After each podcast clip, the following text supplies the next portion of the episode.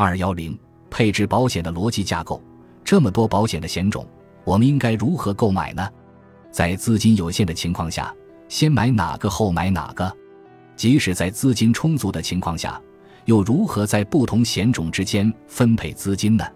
一是先人身后分红，相对于分红保险，我们更重要的诉求是人身保险，因此应该先买人身保险，确保在发生医疗意外、死亡等重大人身事故时，能够有钱治病、有钱生活，让家人在发生任何灾难时都能衣食无忧。在这个基础上，再来考虑通过分红保险实现资产的保值增值。二是先保主心骨，再保其他人。很多人在买保险的时候，都会优先给孩子买，给老人买，甚至有的家庭只给孩子买保险，自己选择裸奔。这固然体现了尊老爱幼的传统优良作风，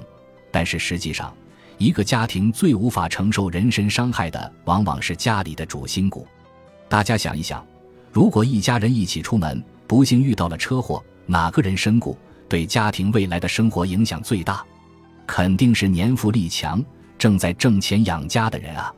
所以从这个角度看，最无法承受风险的人，就是家里的主心骨，也正是最应该优先配置人身保险的人。哪怕全家都配置了人身保险，主心骨也应该配置更高的额度。只有这样，才能最大限度地保障意外发生后家里的生活不会遭受变故。三是先大险后小险，